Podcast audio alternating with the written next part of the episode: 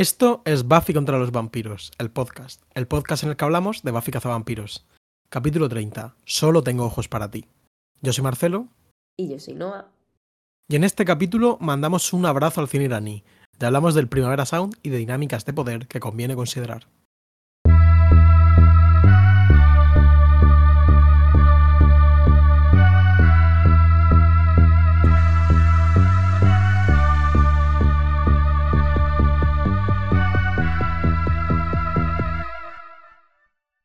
Hola Marcelo.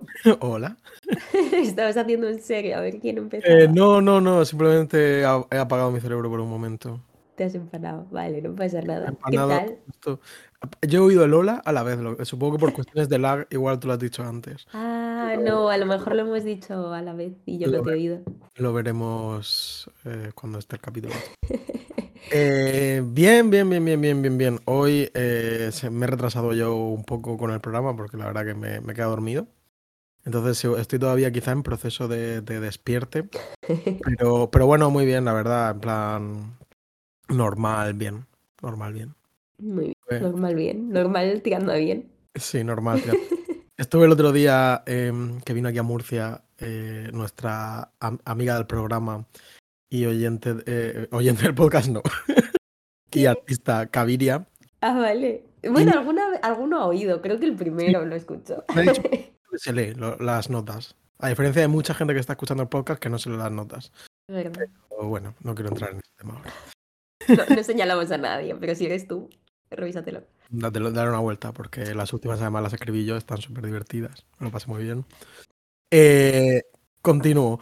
Que nada, que est- estuve viendo el concierto de, de Caviria, que, que bueno, que es una gran artista, que es- seguramente conozcáis. Y, y hubo un momento en el que Noah me dijo que estaba en el concierto de From. Este concierto suena como en el bronce. Y yo inmediatamente le respondo, eh, pues Eva, que es el nombre personal de Caviria, lleva una chaqueta igual que Ángel. Y tuvimos este, como esta conversación, ya que so- solo, ¿sabes? Como estos fans de Harry Potter que solo pueden ver el mundo a través de, de las casas de Hogwarts y de los eh, de mentores, su puta madre, pues nosotros nos estamos deformando ya la cabeza. Es verdad. Solo vemos cosas de Buffy por todas partes. Sí. Bueno, no por todas partes, porque no sé si tienes alguna idea. eh, me han invitado a, mm, a presentar una increíble revista. eh, ¿Qué por qué te ríes? Porque me ha hecho gracia como la, como la introducción de este tema, como no había pensado jamás que fuese, pudiese la posibilidad de hablar de Buffy en eso. Cuenta, cuenta. No, yo tampoco, pero precisamente tenía, me han, me han invitado a, a, nada, a la presentación de la maravillosa revista eh, de política climática, eh, etcétera. Eh, cultura también, porque si no ya me contarás qué pinto yo, pero no es como la rama principal. Pero bueno, una revista llamada Corriente Cálida, eh, que ya habremos presentado para cuando esto salga. Sí, yo, yo Eh, yo por no quiero que, tengo... ¿El qué? ¿El qué? que no quiero que se interprete mi risa como que me voy a comprar esta revista. Me parece súper interesante. Sí, sí. No, eh, la cosa es que justo me decía Antonio en plan, te pago si consigues meter a Buffy. En plan, creo que aquí me pilla. O sea, creo que mi límite es que soy incapaz. Aparte que no sé si querría hacerlo. Pero creo que soy físicamente incapaz de, de simplemente eh, relacionar Buffy con el clima. Eh, Yo, yo o que- la política em, como esperanzadora de ninguna clase at this point. ¿Tú crees que sí? eh, creo que hay gente que podría hacerlo, porque hay gente que tiene mucho talento. Y yo cada semana me encuentro a alguien diciendo tal eh, y escribiendo un texto larguísimo sobre cómo, bueno, pues Andor es no sé qué, no sé cuántos. O, o cómo este capítulo de Lois y Clark, no sé qué, no sé cuántos. Yo creo que hay gente que es, tiene, tiene ese talento para ver el, eh, el- el discurso político eh, contemporáneo. en- Voy a buscar por curiosidad Buffy de Vampire Slayer. seguro, seguro, que hay, Justice. seguro que hay alguien por ahí. No, solo me salen cosas sobre el toxic environment que creo yo es bueno. Buffy. Bueno, no pasa nada. Em, nada, simplemente eso no, no va a pasar. Eh, bueno, siguiente cosa, tengo mocos. Como ya os habréis dado cuenta, lo siento mucho. Espero que no sea muy molesto escucharme con esta voz absolutamente tomada. No lo es, no, nunca es, nunca es desagradable. Gracias, Marcelo. Y he soñado esta noche con eh, el capítulo. Bueno, es que, claro, eh, bueno, decimos así un poco abruptamente grabar el, el episodio hoy. Entonces Marcelo se puso el capítulo ayer por la noche. Ahí me pasó lo que me pasa siempre, que es que digo, ahora mismo me lo pongo, tardo una hora y media y cuando me lo pongo me entra el sueño a los cinco minutos porque ya es la una y media de la mañana. Entonces lo quité muy rápidamente, dije, mejor lo veo mañana antes de grabar, que estaré más fresca. Pero eh, he tenido uno de estos sueños eh, en los que se te mezcla la vida real con la vida ficcional y entonces he soñado un capítulo de Buffy que tenía lugar en una especie de... Era un capítulo muy de terror, que tenía lugar como en una especie de fraternity house. Em, pero estábamos nosotros dentro de, de esta trama y como involucrados. Y era en plan de, pero Willow no se ha enterado de que Sandra no sé qué, corre, hay que decirle esto a Buffy, no sé cuántas. Pero también estaba a la vez, que ese es el, como el carácter ya metatextual absolutamente mezclado de, de este sueño, estaba nuestra amiga en común Sandra, María Magdalenas.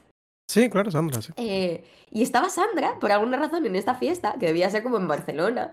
Y Sara- Sandra me decía, oye, pero quiero ver Buffy, ¿la puedo ver en, en la edición como de Disney? Y yo le decía, y yo le decía, no, ni se te ocurra. Y me decía, pero es que no sé bajarme torrents. Y entonces yo le decía, no te preocupes, yo te la bajo. Y como que yo me metía en RAR a bajarle eh, la serie a Sandra dentro de lo que era un capítulo de la serie en el que ellos también estaban participando. Y, y- y yo estaba convencida durante la mayor parte del sueño de que esto que estaba viendo era el capítulo para el podcast de mañana. En plan, yo estaba como prestando Claro. atención para grabar. Estabas, estabas tomando notas de lo que te Sí, pasaba. sí, sí, totalmente. Eh, y, estaba, y, y mis ideas iban por esta línea de, guau, este capítulo es 100% de miedo, eh, qué cosa más curiosa, no sé qué, tal. Y, y nada, y en un momento dado, ya dentro del propio sueño, yo me doy cuenta de que, de que ese no es el capítulo y creo que por ahí más o menos me he despertado eh, esta mañana a las 9 de la mañana y desde entonces llevo esperando a Marcelo. Pero no pasa nada porque me hace mucha ilusión, por una vez, no ser la que se duerme. Eh, muy interesante sueño. Yo he soñado, fíjate, no es tan interesante, pero que estaba por ahí como de parranda y me, de repente viene un amigo mío, me dice, Marcelo, ven- vete de aquí porque él, él- mi amigo este estaba trabajando en un festival de cine Ajá. Y dice que está, estoy aquí en una reunión privada con eh, Guillermo del Toro. Wow. Y yo era como, "Joder, yo no- realmente esto creo, no sé si vamos a hablar en el podcast, pero yo no soy fan de Guillermo del Toro. A mí me como me da un poco igual. Entonces era como, no, te agradezco que hayas pensado en mí, pero tampoco me interesa. O sea, como que me voy a sentir incómodo, va a ser un ambiente raro y ni siquiera me, me va a compensar por el lado de haber conocido a mi ídolo y nada de eso. Entonces, eh, nada, pues. Yo sí, si alguien se reúne con Guillermo del Toro y me quiere avisar, eh, Sí, claro, yo de acudir. De hecho, quizá en el sueño pensaba, no, seguro. Pero no te has visto todavía el, el Cabinet of Curiosities. No, tío, es que no estoy teniendo tiempo de ver ninguna cosa, me estoy organizando fatal. De hecho, eh, ayer vi una película, eso podría ser un... ¿Qué, qué Bueno, peli viste? Vi una peli que se llama All of My Friends Are, puntos suspensivos, eh, palabra omitida gay, básicamente. es- Ah, Una peli de eh, un club gay en la noche de Navidad, realizada en 1971. Muy interesante, con muchas cosas, mucho drama y tal. O sea, es como de estas historias en una noche, ¿no? De mezcladas y conversaciones de gente por ahí y tal. Pero este rollo early queer, bastante curioso, la verdad. Hay como un pobre personaje trans que sale bastante mal parado. Pero es una peli como muy empática, bastante bien actuada. No sé, me ha parecido chulo. Se lo voy a Willow Mac McKay, Maclay, nunca sé cómo se pronuncia en alto. ¿Sabes quién No. es? no caigo. Una cinéfila de Letterboxd bastante mítica que Mm, escribe muy buenas críticas de Far Walk With Me. Eh, ya has visto también eh, la serie que yo me comprometí a ver, pero mentí, que es Entrevista con el vampiro. Entrevista con el vampiro que me ha encantado, la verdad. Me ha ¿La gustado has visto entera? Sí. Es muy cortita, son solo seis o siete episodios o ocho. Es muy cortita.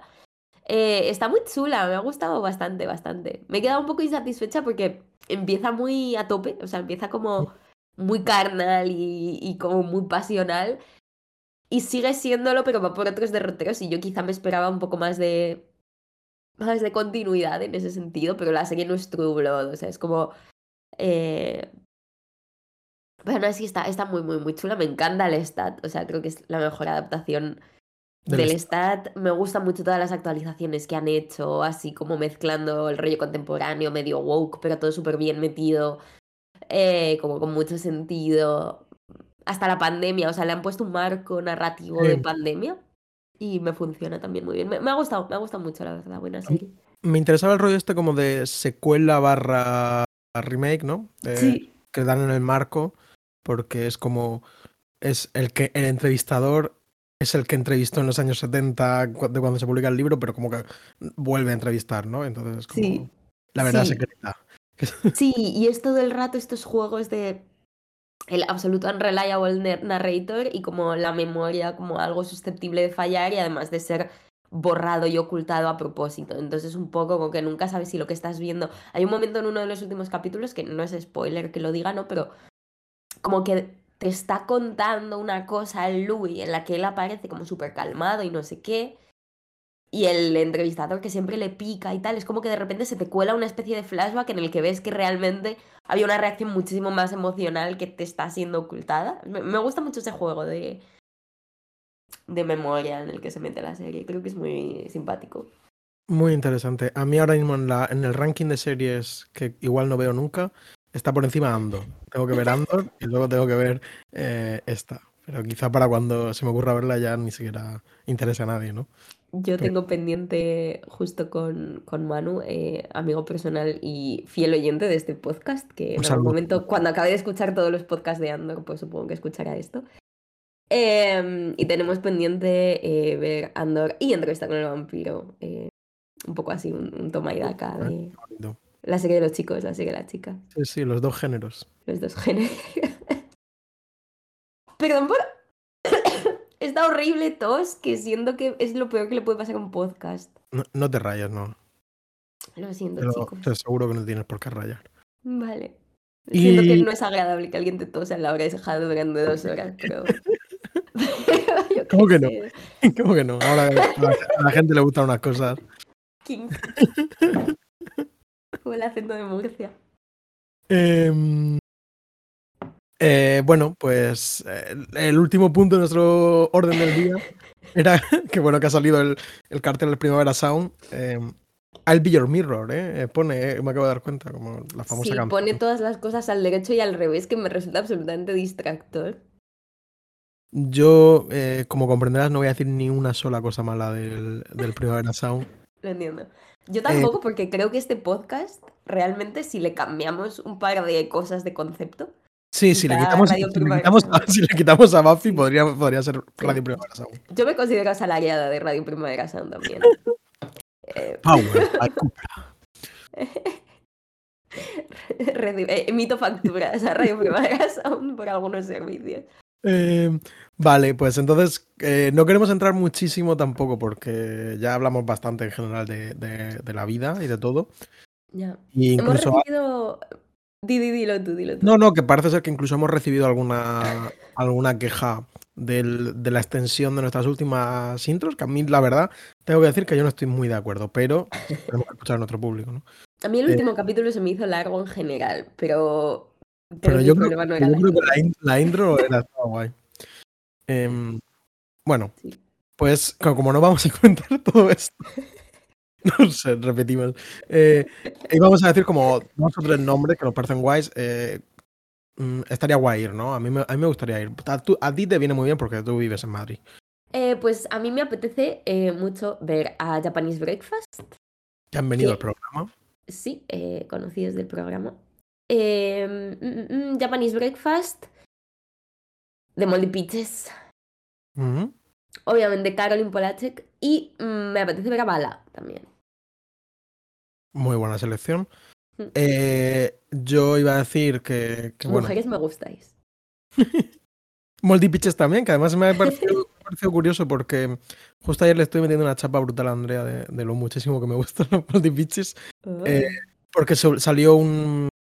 No sé si te has enterado de este documental que se llama Meet Me in the Bathroom, que es no, la- he leído cosas escritas, pero no me he enterado de nada. una adaptación de un libro, al parecer, que es como una especie de historia oral de escena indie en Nueva York, eh, año 2000, ¿no? Con los. eh, Strokes, LC Sound System y tal. No tengo ni idea. Pero él subió unas fotos que sale ella, eh, Kimia Dawson, vestida como de conejo, ¿no? Un abrazo a, a Julián Casablancas. Es una foto, la verdad, bastante cute. Vale, pues John Moldy Beaches también. Eh, Caroline Polachek, la verdad que también. Y luego tenía por aquí un nombre. Ah, me hace bastante ilusión John Cale. El, aquí entro ya mi, mi fase vieja, ¿no? El, el, el mu- multiinstrumentista de los Velvet Underground. Me haría bastante gracia verle. También Jung Lin, sinceramente, aunque ya sea meme como en nuestro círculo de... Pero me haría bastante ilusión ver a Jung Lin. Y no sé, esos son como a priori los nombres más que me han venido. Pero bueno, eh, está lleno de cosas chulas, ¿no? En plan, la- Sí. realmente es un buen cartel, creo. La artista Caviria la recomendamos también. Sí, nuestra amiga Sin ningún tipo de interés ahí. actúa Yo, también. Bueno, debe ser de los Sí. mejores conciertos de su día, sin lugar a dudas. No, yo no tengo duda. A mí me la ha jugado bastante. ¿Perdón? Mejor que Black Country y New Road, no sé, por decir alguno. Que también Bueno. me verlos. Que mm, a mí me la ha jugado bastante Eva, porque viendo el vídeo este, pues eh, ha pensado que salían los Mountain Goats, grupo que habéis escuchado hace nada. Ah, que no van al final, pues es que los estaba buscando y no van. Claro. No van, pero yo se lo he dicho a Paula porque me lo ha dicho Eva y entonces se lo he dicho a, a mi amiga Paula, que es eh, pues periodista de videojuegos y estaba justo en directo en un streaming de Eurogamer. Y entonces me ha llamado por teléfono. He entrado en el directo de Eurogamer. Cumplido mi sueño. He leído en directo el vídeo. Me he dado cuenta de que no salían los Mountain Goats. Y como que todo el mundo, todo el mundo nos ha visto desmentir esta fake news en directo. Vamos, Y ha sido bastante humillante.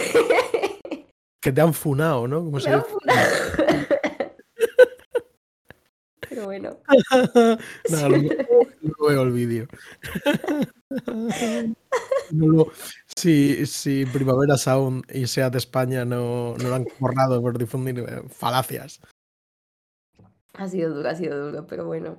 También ha estado bien, o sea, como anuncio no está mal, porque cada vez que leo un nombre que me gusta, digo, esto está muy bien, ¿no? Luego hay nombres que iban demasiado rápido, entonces quizás el Claro. se enfada, pero.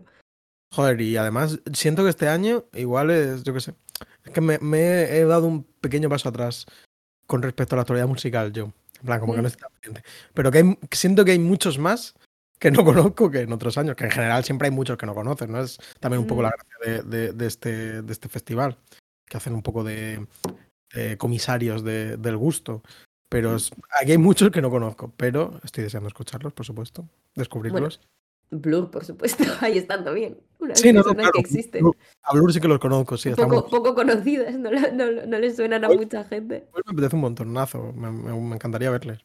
Sí. Eh, Rosalía ya la he visto. Bad Gyal nunca la he visto y, me ha- y, soy, fan- y soy fan toda la vida y me hace. Y sé que no la voy a ver nunca. Si no voy. ¿Por qué? No sé, porque a Murcia solo vino una vez, coincidió como con el, con el famoso 8M pre, pre-pandemia. Y yo eh, dije, no, hombre, no, es, es huelga, ¿no? No, no, no voy a ir al concierto de, de el 8M. Bueno. Eh. Mío, serio, vale, o sea, me parece muy bien, eres un gran aliado. Tuve, tuve mi. Sí, es, es- esto que te digo es 100% verdad, ¿sabes? Tuve mi momento social de decir, no, no, esto, por aquí no paso, ¿no? Pero no vas a apoyar financieramente a una mujer que no ha hecho huelga por esquirola. Eh, ya, había mucha gente apoyando. Muchas capas. Había mucha gente en el concierto, fue mucha gente. Vale, vale, Además, vale, que no solo apoyaba a ella, sino a, a otras artistas, Vale, incluso, y quizá algún artista masculino que no me, que no me hacía mucha gracia.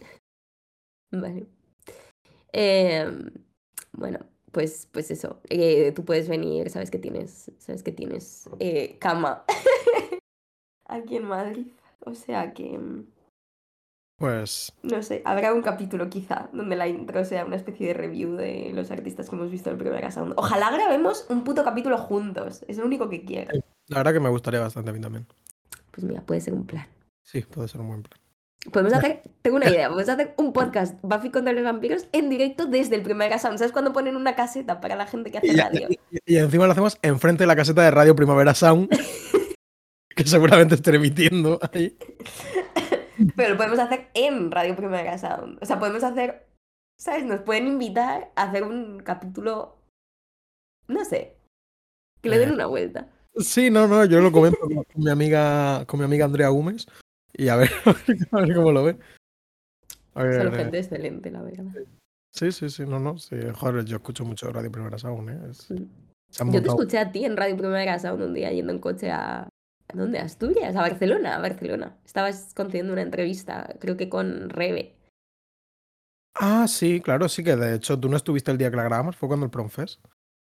Yo te escuché, o sea, tú estabas en directo mientras nosotros Ah. íbamos en coche y entonces te escuchamos. Sí, sí, sí, no, joder, eso fue una locura porque eso tenía unas oficinas que te palmas, baixado. Eso era una locura, vamos.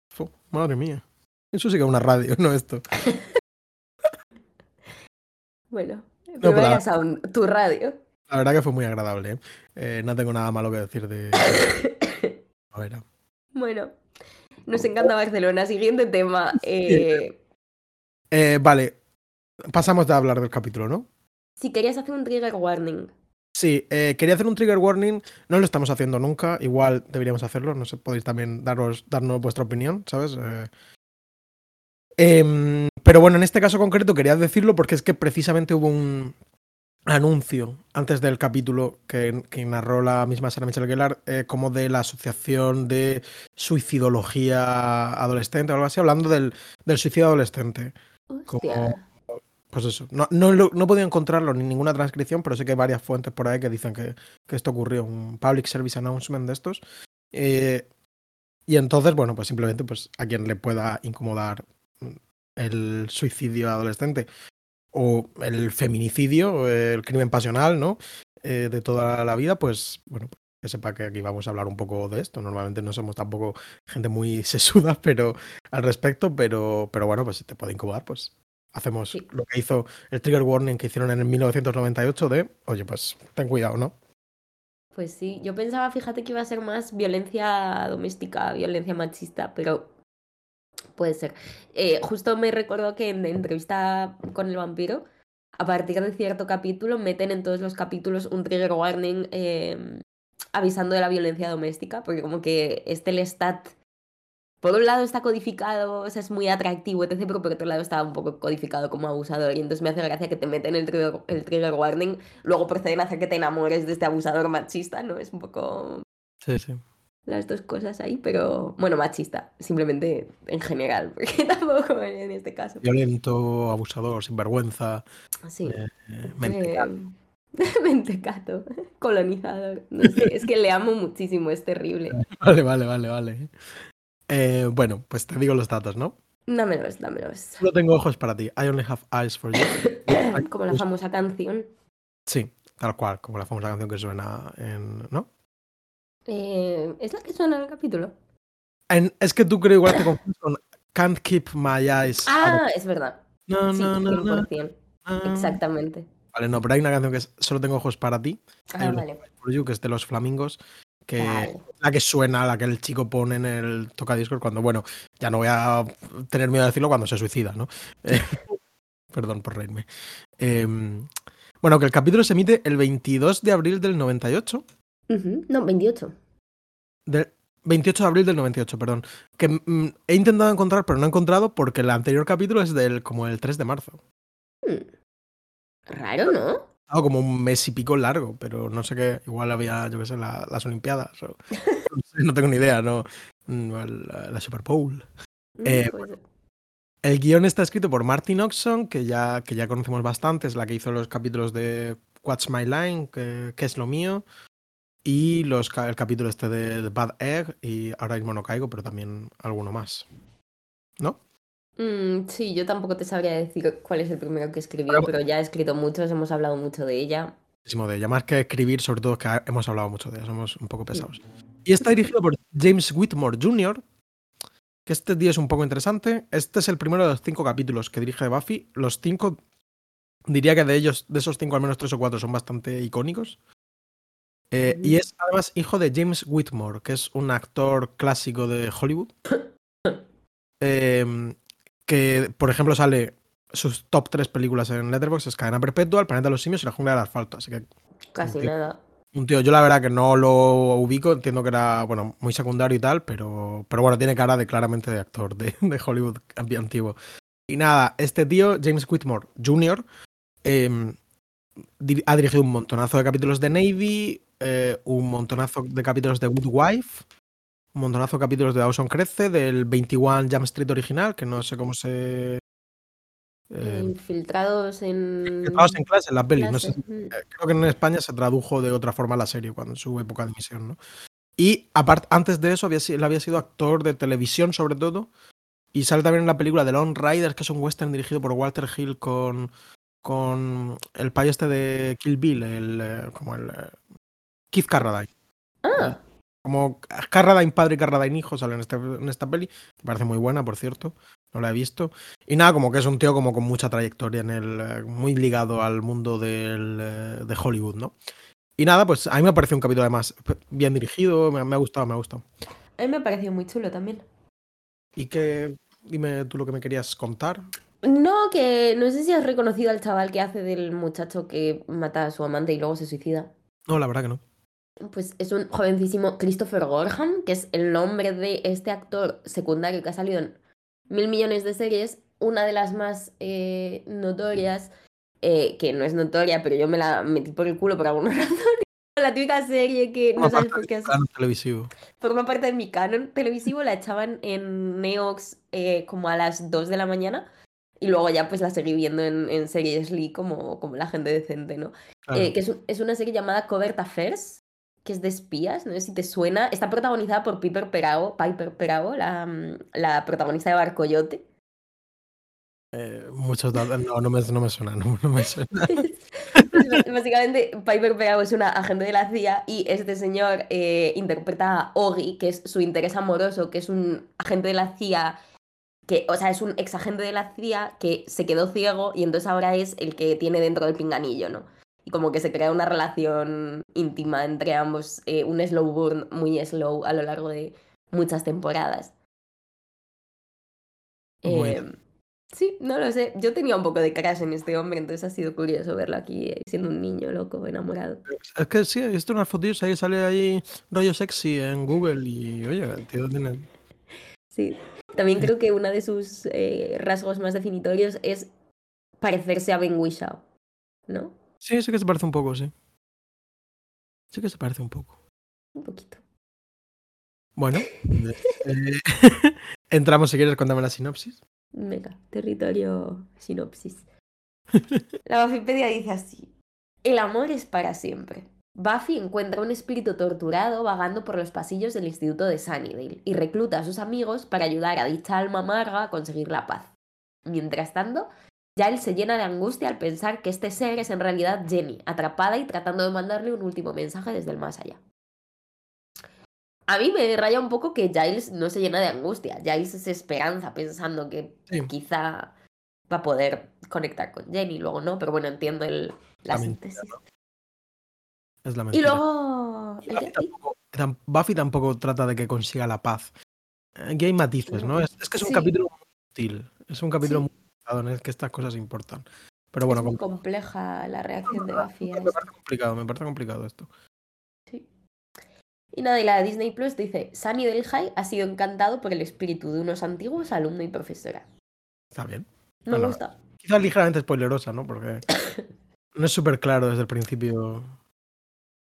Mm, Yo diría que bastante prontito, porque como Buffy tiene los flashbacks estos, Sí, sí, sí, es verdad que sí. sí, sí, sí. Eh, ¿qué, te, ha- sueños, qué te ha parecido, amiga? me gusta mucho. La verdad, lo he disfrutado mucho. O sea, me parece un capítulo que lo puedes quitar de en medio y no pasa nada, pero a la vez me parece muy bien estructurado, muy cumplidito, muy complejo, muy bien escrito. Eh, y en la línea de una cosa que dijiste tú en el capítulo anterior, que era me gusta mucho que no metan el tema del duelo debajo de la alfombra y que lo sigan sacando de diferentes maneras y que ya en vez de hacer alegorías sobre temas generales hagan eh, auto alegorías, ¿no? Y autorreferencias. eh, pues creo que es un capítulo en la línea del duelo y del echar de menos y del conflicto interno en el que diferentes personajes proyectan diferentes cosas que está muy bien mezclado. Entonces, en términos de continuidad, me parece excelente. A mí me ha encantado, me ha encantado el capítulo, la verdad. No sé si recuerdas que te dije que yo este recordaba que no me había gustado mucho cuando lo vi por primera vez. Y yo creo que debe ser sobre todo por no, porque para empezar yo era un adolescente al que quizá mm, no, no entró tanto en el tono melodramático de este capítulo, ¿no? Este tono de historia de fantasmas. No, porque tiene las dos vertientes. Tiene la historia de fantasmas espectacular del Portergeist, la historia de, fantasmas eh, romántica, sensible, de como una tradición pues eh, más clásica, ¿no? Sí.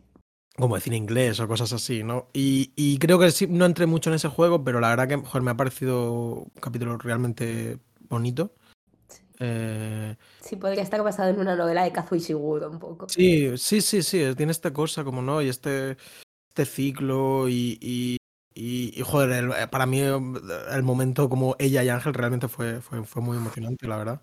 Yo apunté como así sí, porque te acuerdas que en el capítulo anterior en plan, no tiene sentido que hayan metido aquí a Ángel, queda súper forzado, queda súper mal. Aquí, sin embargo, buf, escalofríos.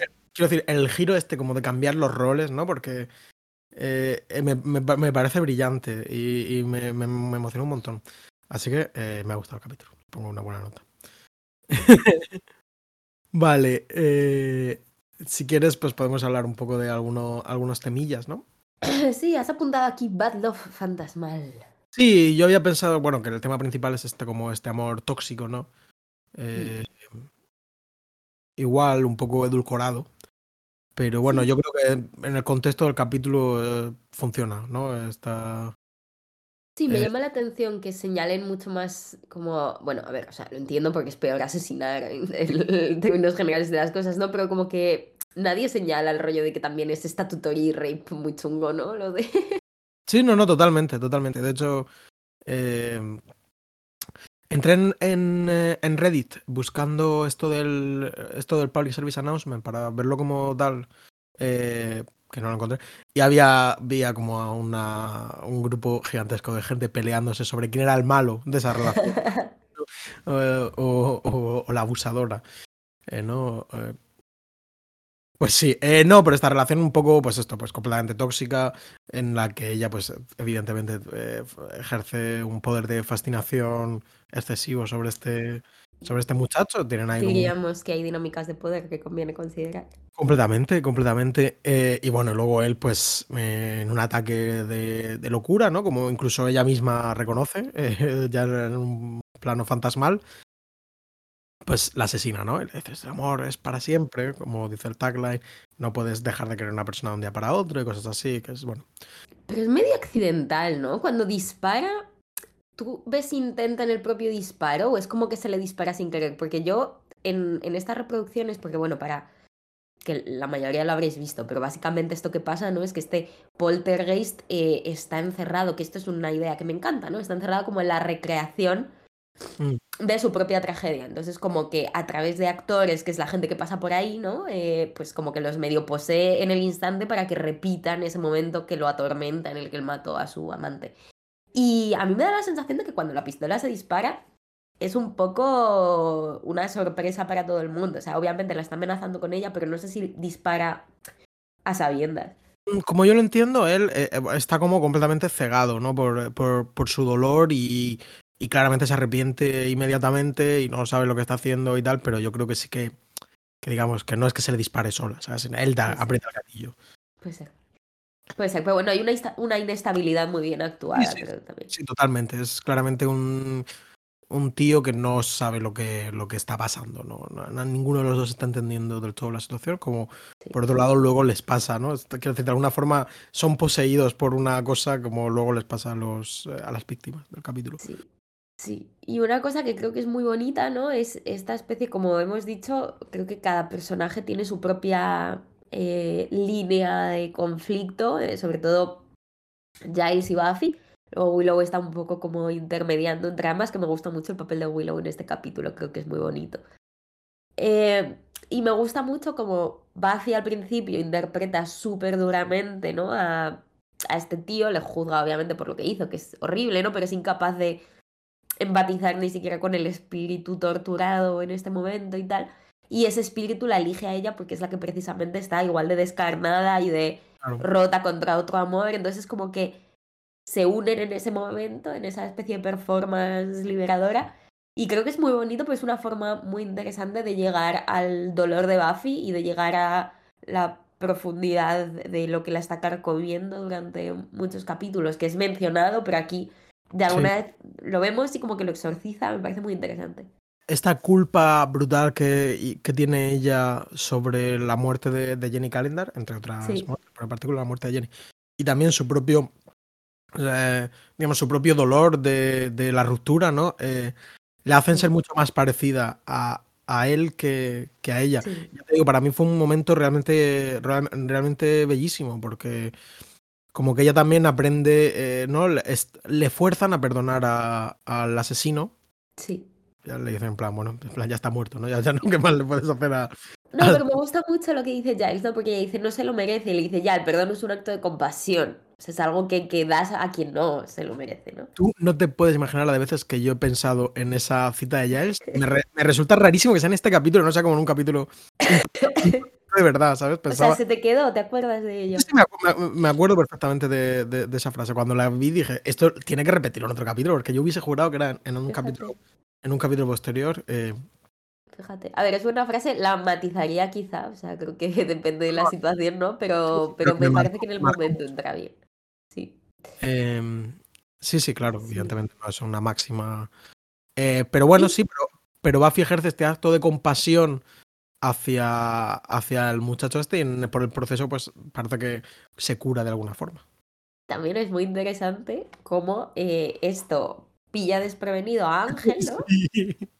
que por un lado es muy chulo porque precisamente el hecho de que Ángel no se muera es lo que permite que a través de él este espíritu pueda romper el ciclo, ¿no? Entonces es como un uso muy curioso para esta inmortalidad eh, espantosa de Ángel, que hasta el momento era nuestro principal antagonista y lo sigue siendo, pero por unos instantes se igualan, ¿no? O sea, hay una igualdad de condiciones porque los dos son simplemente... Eh...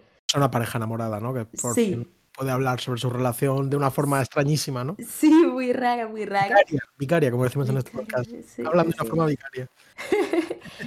y es muy bonito. Eh, y luego me llamó mucho la atención que en el momento en el que acaba ese beso que se dan, que es absolutamente, está lleno de sentido por todas estas transformaciones que ha habido, eh, Ángel se vaya corriendo en vez de aprovechar ese momento de vulnerabilidad para enganchar a Buffy, no sé qué, no sé cuántos, y parece ser que de alguna forma él también ha sido íntimamente tocado por esto y como que el amor se le ha metido dentro y él siente que lo tiene que sacar y es muy interesante porque creo que es la primera vez que vemos a este ángel ser tocado por una emoción, ¿no? Que luego la expulse, mm. pero...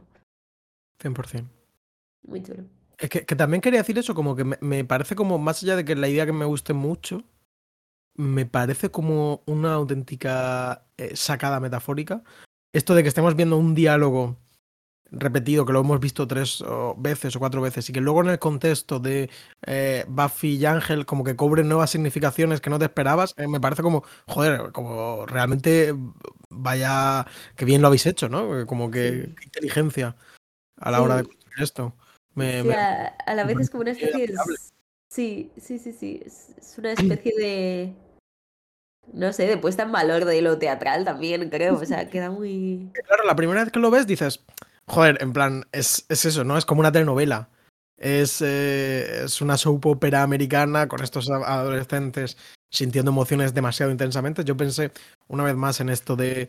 en esta parodia de Freaks and Jigs de, todo este. De adolescentes con sentimientos exaltados y tal. Y cuando lo ves por primera vez piensas en esto, ¿no? como. En, eh, pero luego, conforme vas descubriendo cosas sobre ellos, pues vas como entendiéndolos. Es verdad que sigue siendo muy muy, muy teatral, ¿no? Pero, pero le va, lo van matizando y me parece muy guay. Muy chulo. No sé, hay muchas referencias además teatrales que yo creo que están ahí un poco, ¿no? A propósito, entre el balcón, la pistola, creo que... Sí, sí, sí, no, es como un caso, quiero decir, eh, tiene como el... Eh, como el potencial icónico para que, aunque no existiese como este poltergeist y tal, potencial icónico como para eh, fascinar y ser replicado, ¿no? Como un rollo casi psicogeográfico dentro del instituto, ¿no? Como es un crimen tan espectacular y tan dramático que eh, modifica para siempre este, este escenario. Que me encanta eso que has dicho de la psicogeografía, porque es otra de las cosas que creo que es muy interesante del capítulo, ¿no? Cómo se espacializa este conflicto y, mm, cómo para resolverlo tienen que, eso, que dialogar con, con, los lugares del edificio y colocarse en diferentes zonas y como hay una zona particularmente cargada. Eh, es muy chulo y creo que te recuerda un poco hasta qué punto eh, hay unas coordenadas para Sí. todo lo que está pasando en Sunnydale, ¿no? Y como que nada es, Sí. sí, nada es arbitrario. Que también volvemos a ver a- al director Snyder recordándonos su existencia, que yo le echaba mucho de menos, me ha hecho mucha gracia cuando lo he visto. Me ha verdad. gustado que vuelva y me ha gustado que sea fan de, de JFK, eh, la película como yo, que es una de mis películas favoritas. Eh, Y él también ha aprendido a no confiar en, en- en nada de lo que ve. Pese a que él, él mismo es el conspirador, ¿no? En este caso, pero ya, ya tengo preguntas acerca de Snyder. No me acuerdo de las respuestas.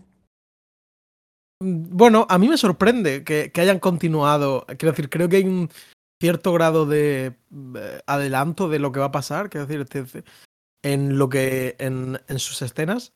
Y me ha sorprendido un poco porque pensaba cuando salieron en el capítulo, creo que era en School Hard, que es el cuarto tercero cuarto de esta temporada. Pensé, bueno, lo han metido aquí como a, a expensas de decir, ya veremos, ¿no? ¿Qué hacemos? Pero aquí, ya que la temporada va terminando y tal, parece que ya se van pensando un poco que cómo va a desarrollarse la serie y meten algún detallito más. Pero bueno, luego si quieres me lo comentas eh, fuera de micro si tienes alguna. Sí, sí, no, no, yo creo que podemos decir que hay algún sneak peek de cosas que van a venir, pero sí. Eh, yo quería comentar también, me llamó la atención la referencia a O.J. Simpson Sí, y busqué, y claro, es que justo es casi contemporáneo, porque lo de O.J. Simpson como que el escándalo es... ¿Eh? 94, ¿no? Es la- el asesinato. 94-95 es el asesinato, pero a él no lo declaran culpable definitivamente, kinda, hasta el 97, o sea, un año antes de Buffy. Entonces, e- es una referencia de relativa actualidad, me llamó la atención.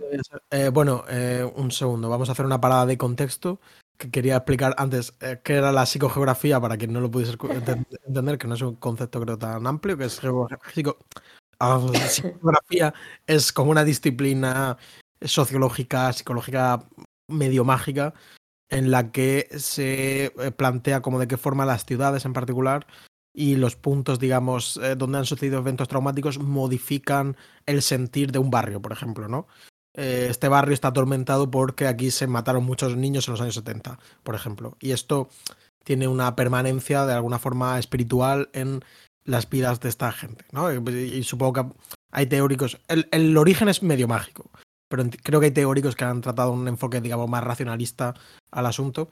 Y, yo siempre pienso en. el claro ejemplo es eh, Alan Moore en, el TV este de From Hell, Sí. cuando se dan un paseo y explican cómo eh, en Londres y los crímenes de Jack el Destripador están en puntos concretos para crear una red de en el, sobre el mapa, ¿no? una red geográfica que modifique el sentir británico, ¿no? Y, y creo que ahí lo explican más o menos, se entiende bastante bien. Sí, yo diría que luego la parte traducida como a, a términos puramente filosóficos y, y despojado de este misticismo sería Sebald y los anillos de Saturno y luego también como, no sé, los situacionistas que yo creo que recogen mucho de esto ya desde un punto de vista como más prosaico y político y tal, ¿no? Pero bueno, Había, había una, había una película, creo, de los años 60, bastante interesante, que era una película japonesa en la que digamos que era como un rollo experimental.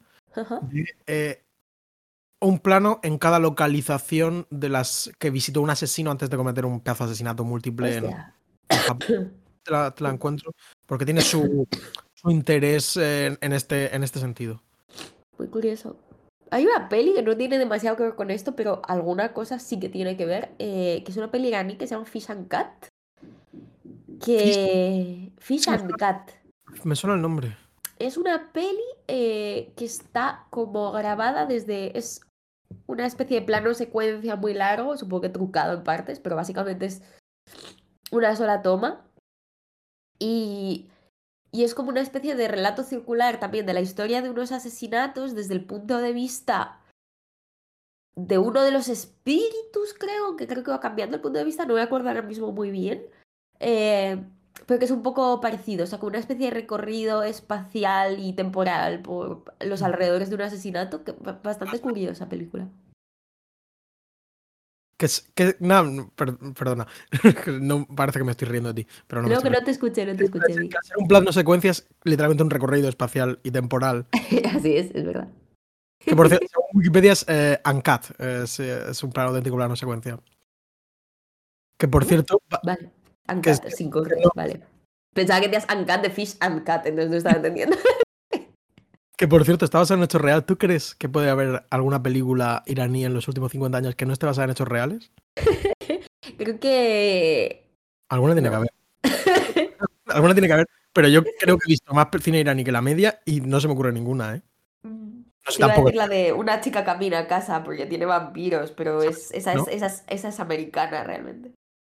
Y Ana Lilia Armipur no, no es israelí. No, ella es iraní. Ah, pensaba que- ah, vale, vale, vale, vale. Ah, bueno, es pues, bueno, hecho, bueno. está súper a tope ahora con el activismo por las cosas de Irán. Está claro, es muy claro, a tope. claro. Su corto, es en de, Irán la peli. su corto del Guillermo del Toro, su peli, no me, no me gustó. Es la que me, No. la que me-. Yo soy bastante fan de, de sus dos primeras pelis. La última no la he visto. Igual te gusta. Quiero decir, tiene valores, ¿sabes? Tampoco digo que sea una. Es, y creo que tiene su rollo autoral, aunque yo no he visto nada de ella, pero, Vale, vale. pero simplemente no me gusta. Vale, vale. Yo es que precisamente quería hablar de una película iraní. Me llamada. encanta que es como, vamos a no irnos por las ramas. Bueno, chicos, cine iraní, ¿no? Poquito. Bueno, el cine iraní, esto, esto es como de primero de cinefilo. Es la hostia, Sí. ¿no? Esta hay que Es la verlo. hostia, sí, sí, hay que verlo.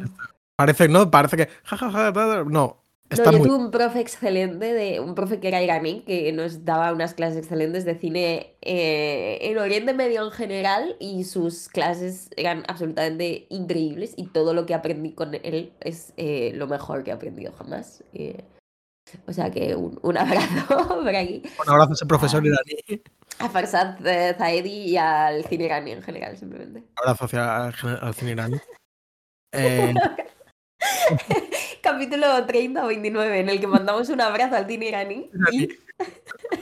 bueno, esto vamos, vamos a tener que ponerlo. Bueno, yo quería recomendar una película, A Moment of Innocence. Uf, sí. Eh, No ¿La has la he visto? visto. Vale. No, me la tengo súper pendiente. Mo- de una película eh, Mohsen Ma- Mahmalbaf. Mahmalbaf. Bueno, es una película preciosa, una de mis películas favoritas. De hecho, eh, yo la tuve subida a YouTube, a mi, a mi canal de YouTube.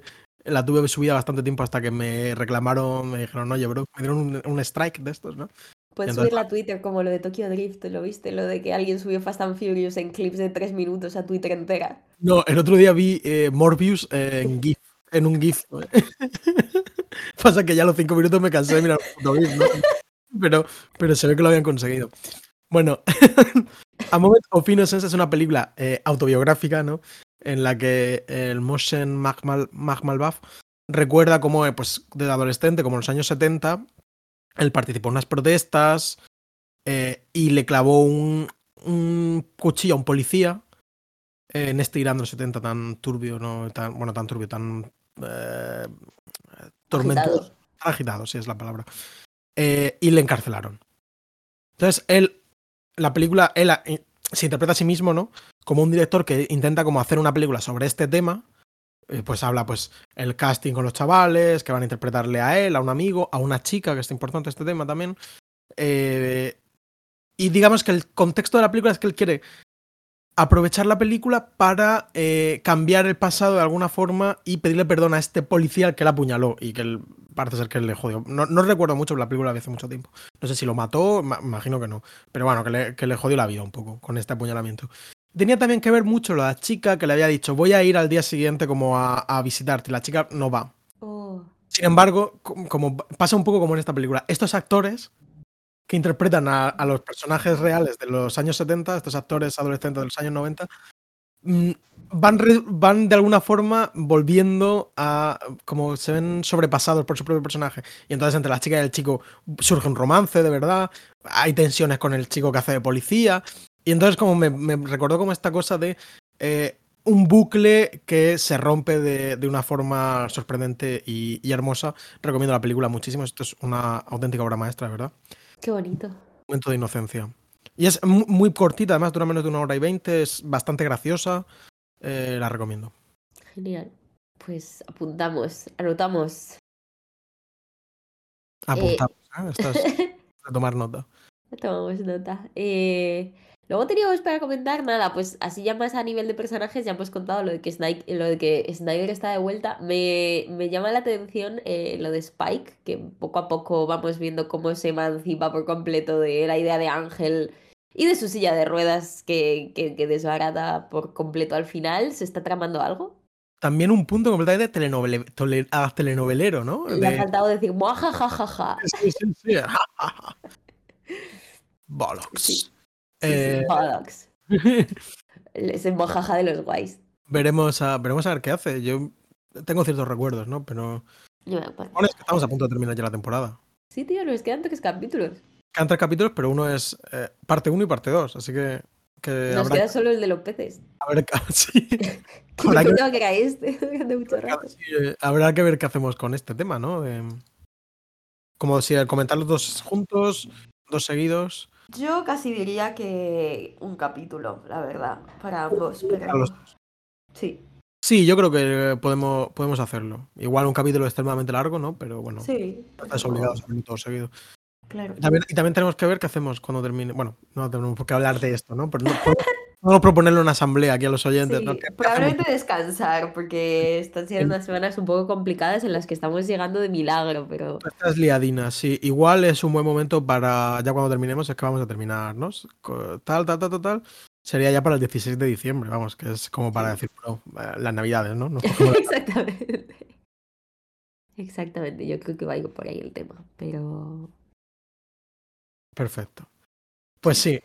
Eh, que, que nos queda muy poquito para saber qué, qué carajo hace Spike con su silla de ruedas y su secreto, que es que ya anda, ¿no? sí. Sin rehabilitación ninguna. Sí, también eh, extrañamente sexual todo el, to- to- todo el tema de hoy, ¿no? En plan, cómo se han empezado a... ¡Ugh! pobrecito, pobre, pobre Spike. La, la verdad que la, la humillación a la que está siendo sometida es, Absoluta.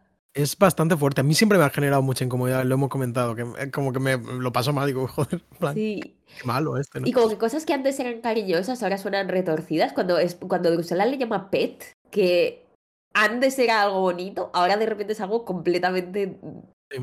disminuidor. Sí, sí, sí, sí, bueno, pues eh, Sí. todo apunta a que su venganza, a su venganza será terrible, ¿no? Yo no recordaba que Spike fuese un malo como tan patético cuando, o sea, en mi cabeza era súper guay, ¿no? Y ahora lo estoy viendo y es en plan de, ¿no has matado a nadie? No, es- Has estado incapacitado la mitad del capítulo, que en plan, la mitad de la serie, que no pasa absolutamente nada y de hecho me caes mejor por ello, ¿no? Pero eh, no has podido hacer nada de lo que has querido hacer. Encima te han levantado a la novia de una manera como absolutamente humillante y estás recibiendo golpes todo el rato. Y, y yo no lo recordaba tan así. O sea, me está sorprendiendo. Pues es que es un poco así, pero bueno, es también parte de su encanto. y Yo creo que, Sí.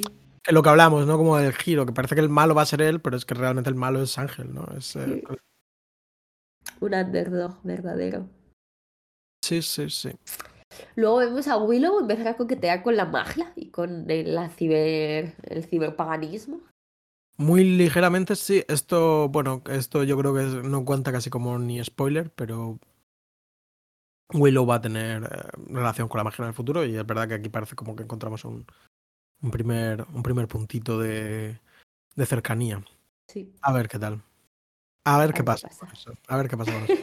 Y nada, sí, lo que hemos hablado ya de Snyder, que, que reaparece con fuerza, eh, hablando con el policía, que por cierto es el mismo policía que en el capítulo de Skull Heart, que me ha parecido un Buena un continuidad, sí, buen no. detalle. detalle muy bonito, ¿no? Eh, sí. Eh, y ya está. Bueno, Tenemos algunas cosillas que comentar, eh, que creo que son todas las he escrito yo, pero bueno, eh, doy pie a la conversación. sí, ¿qué es eso de Angel y Josh Whedon? Vale, sí, porque eh, en todo esto otra vez, buscando este, este tema del Public Service Announcement, encuentro un vídeo como del Josh Whedon, como en algún documental, en algún behind the scenes, de- detrás de las cámaras, que comenta, que me parece curioso esto. Bueno, comenta que, que es que el capítulo es muy bueno, que le encanta, ¿no? Este I Only Have Eyes for You. Dice, sobre todo ese momento en el que cambian como de, de género. Dice, eh, estuvo muy bien y dice como que valoré mucho que a Ángel no le importase interpretar a, a una mujer. Dice, Seguro que mu- muchos otros actores eh, se habrían negado, se habrían burlado y él lo hizo completamente, lo hizo de forma directa, en fin. Un aplauso para ese nice guy. Sí. Eh, y no, que, que también además pensaba, dice como que este fue el momento cuando vi esa escena en la que pensó, este tío puede tener su propia serie, ¿no? Entonces esto puede ser interesante. Realmente Este está bien. excelente actor, que es lo que llevamos pensando, ¿verdad? Todos estos capítulos, de este excelente actor que le den más trabajo como actor. Por favor, por favor. A mí el personaje me gusta porque creo que se le da bien ser contenido, que es lo que es la mayoría, la mayor parte del tiempo. Pero, o sea, me parece que como actor dramático lo hace bien. El problema es como maníaco Sí, sí, sí. perverso, ¿no? Eh, Sí, quiero decir, tienes un registro, ¿no? Y bueno, yo veía mucho Bones y tampoco nunca jamás pensé que era mal actor, pero bueno, era otro tipo de papel también. Sí.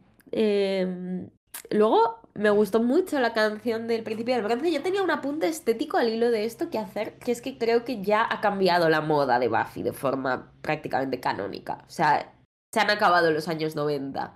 Ha entrado el Flow 2000, dirías. Yo la, la verdad que no presté atención, pero puede ser, me lo creo. Yo creo que sí, o sea, ya esa minifalda, Buffy se ha desfilado el pelo, hay como una serie de cosas, pelos más claros, menos pintalabios marrón, como que los colores de repente han emergido y ahora la gente va mucho más de colores. Eh, sí, Sí, ser. 2000. Y ese rollo que lleva la... eh, como que ya no llevan solo slip dresses de seda y camisas en el escenario, ¿no? Ahora esta tía la vemos como con ya un poco de fantasía, yo creo que, que sí. Pues eh, nada, pues este, la, la chica, bueno, el grupo es un dúo musical que se llaman Splendid, que eran Angie Hart y Jessie Tobias. Al parecer, Angie Hart es, eh, es eh, australiana y cantaba en un grupo que se llamaba Frente, que a mí me suena un poco, pero no, no caigo mucho. Entonces se ve que esta banda Frente, con exclamación al final, Frente, clonearon en el 96 en Canadá a Alanis Morissette. Ah, vale. Y en la banda de Alanis Morissette, pues tocaba eh, este tal Jesse Tobias. Tobias. Y bueno, pues se conocieron y, y, bueno, se casaron y, y formaron un grupo que se llamaba Splendid. Que sacaron un, eh, un- solo un disco que se llamaba Have You Got a Name for It en el 99. Y eh, que bueno, que al parecer hubo una movida porque el disco solo salió en Australia, en plan como que el sello no lo sacó en Estados Unidos, una cosa así. Y el caso es que eh, es interesante, bueno, se divorció en el 2005, por cierto. Eh, Vaya, qué pena. es, es interesante porque esta, esta pareja, en plan, el grupo Splendid parece ser que salen en este capítulo, evidentemente. Luego, en, en el primer capítulo de la cuarta temporada también vuelven a salir. Y parece ser que, que, que. Es que esto yo no lo recuerdo, pero ¿recuerdas un famoso capítulo que se llama Conversaciones con gente muerta? Conversation Mm, sí, Es uno de los capítulos de la última temporada, es uno como de los. eh, Bueno, pues es en el que Buffy habla con el vampiro ese que se despierta, que tiene unas conversaciones simpáticas. Sí. converse- tiene conversaciones con gente muerta. Era como un ex amigo suyo del colegio que era un vampiro, ¿no? Era como- Al- Algo así pasaba, creo, Sí. recordar. Bueno, pues al parecer en ese capítulo hay una canción que coescribe, eh, coescribe Angie Hart, la mujer de este grupo, con Josh Whedon. Yo de eso no me acuerdo nada, en absoluto. Entonces, según la Wikipedia dice, no other, ningún otro invitado musical estuvo involucrado durante tantos episodios. Es decir, ah, tiene, tiene tres intervenciones. Ajá. Lo cual, bueno. Joder, pues no es tanto realmente. No, pero es que a mí me parece. Yo, no- igual hay algún caso de algún grupo que repita tocando en el bronce, pero yo creo que es raro. Sí, sí. No, no, muy equidistantes con, con Sí, la sí, sí. música. Eh, pues me ha gustado mucho el tema, la verdad. A mí también me ha gustado mucho. Tengo que decir que las canciones no se pueden escuchar en- en Spotify. Oh. Eh, y bueno, se puede ver, escuchar en YouTube y tal, la canción está sobre todo. Y se puede comprar un- el disco como por 30 euros en Discogs, si a alguien le interesa. eh, tiene mucha curiosidad. ¿no? Podría ser un bonito objeto de colección de decir, voy a coger los discos de, de, de la gente que ha tocado en Buffy. Bueno, esto. Bastante, la verdad, porque además en general grupazos. Sí, pero, pero también por otro lado, pero bien. poco conocidos. Quiero decir, yo creo que es una cosa que sin hacer un gran desembolso económico, uno podría eh, hacerse la colección y decirlo, ¿no? Y decir, para quien tenga esa idea, pues eh, puede hacerlo. eh, Sí. no especules y ya está. Eso, eso, la entrada del primer asalto. Por ahí, ¿no? Deben andar un poco.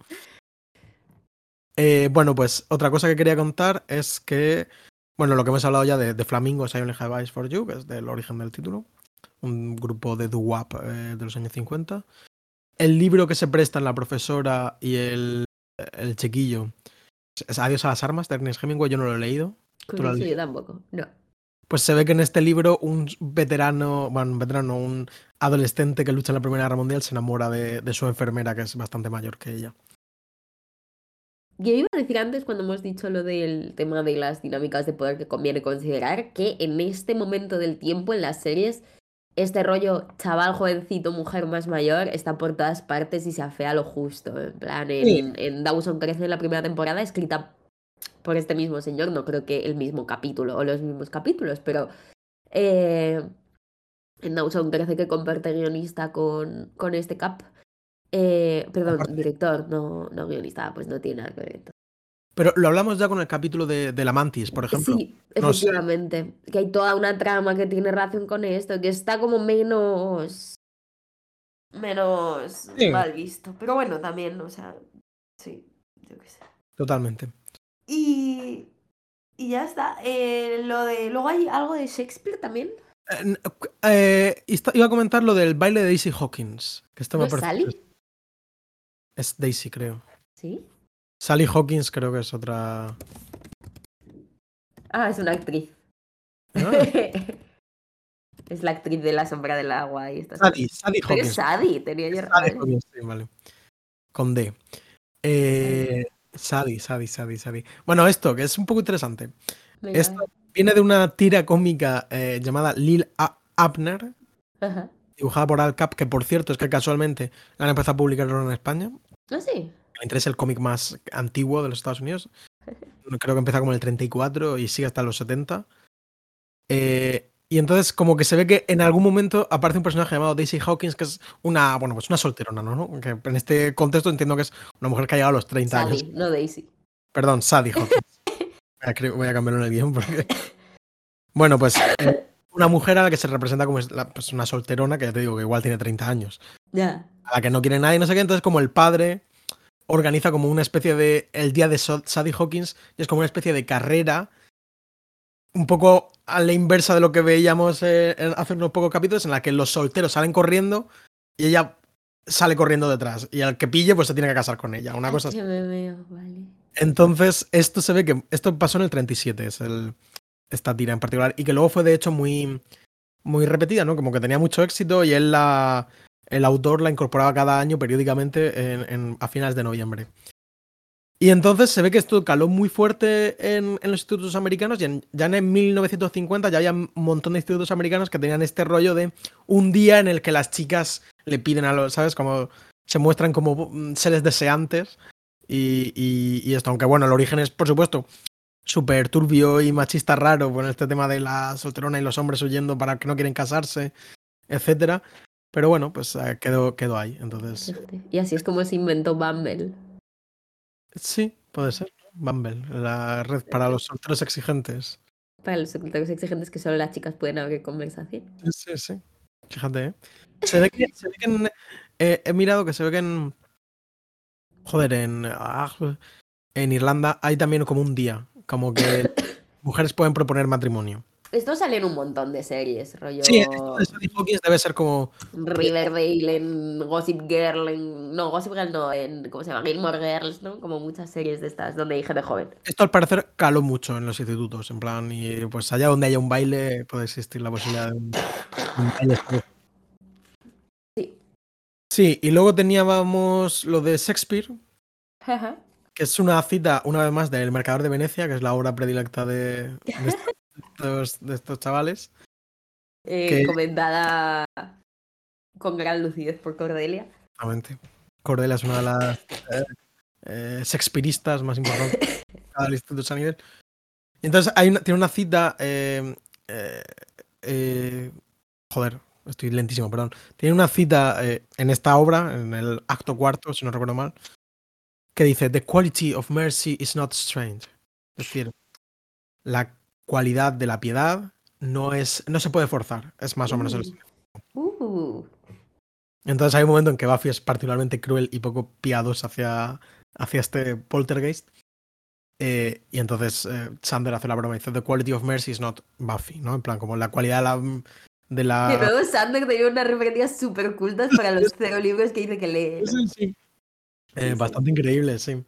Este también hay como referencia a, a El Exorcista, eh, que eh, Cordelia la ha visto y dice que, Sí. que muere mucha gente. Yo la verdad que no recordaba el personaje que dice que muere, pero que se muere.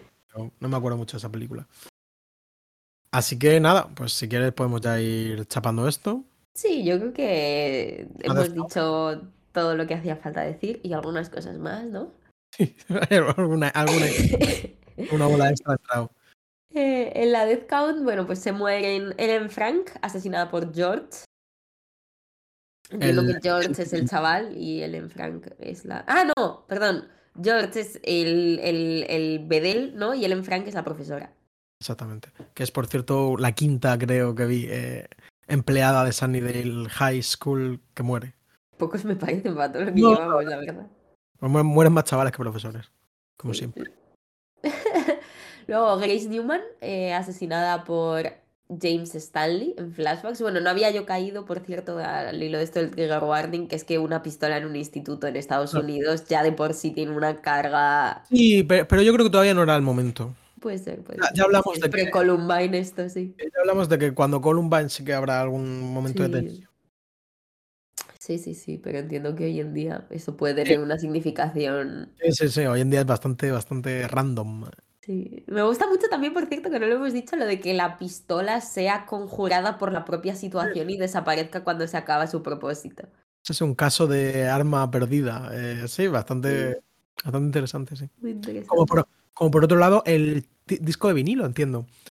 Cuando, ¿Es verdad? cuando Buffy al final del capítulo va como a suicidarse, eh, aparece de repente como es el disco con la canción Es también. verdad. Pero de alguna manera eso sí que, no sé, como que de- de- da a entender que hay cierta capacidad eh, de la propia energía mística de la boca del infierno para producir que cosas se encarnen temporalmente y se hagan Sí. reales y materiales, que es algo que luego vamos a ver también.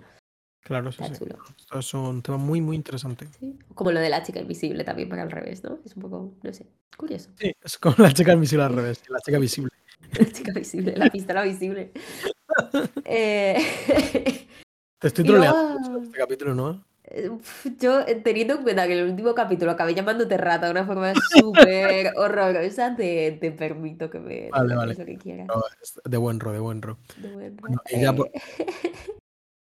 De buen ro, porque estábamos los dos tan serios en el otro capítulo que digo, yo creo que el que escuche esto se va a quedar pensando, ¿se habrán enfadado? A mí el otro día, tengo que, que- tengo que decirte que me sorprendió. No, no me siento mal, pero sí que no me voy a venir, ¿eh? Me dije, joder. Pero bueno, no me, no me lo tomé mal, ¿eh? Chicos, sí que estaba enfadado. Eh, bueno, y, y James Stanley, eh, que se, se suicida y se asesina a sí mismo. Se, se, se, se- se auto, se autoasesina, ¿no? Se- Se autoasesina.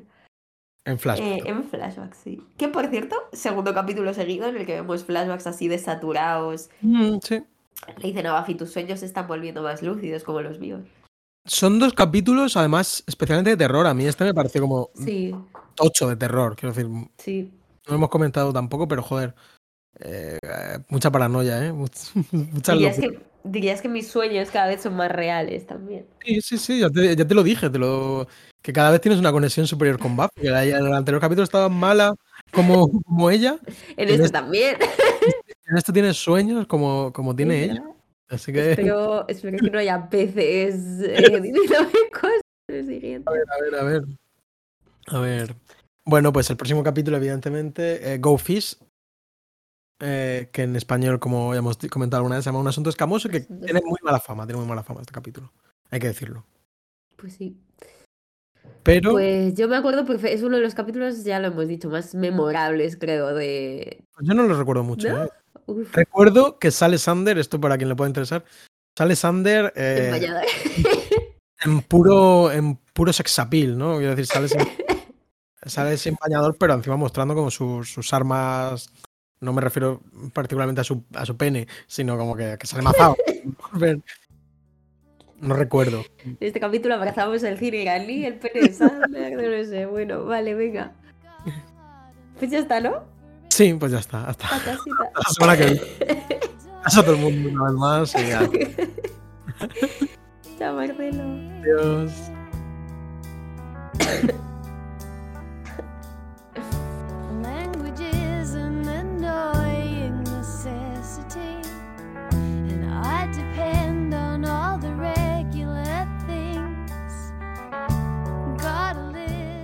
Buffy contra los vampiros es un podcast de Marcelo García y Noa Benalal.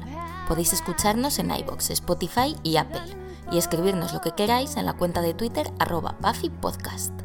También hemos creado un blog en el que podéis consultar todas las notas de este episodio con imágenes, enlaces y material adicional y que podéis recibir por correo suscribiéndoos a buffypodcast.substack.com. Las imágenes y los logos son obra de Macarena Gil y nuestra sintonía macabra es una versión de Marcelo Criminal. Muchas gracias por escuchar y hasta la próxima.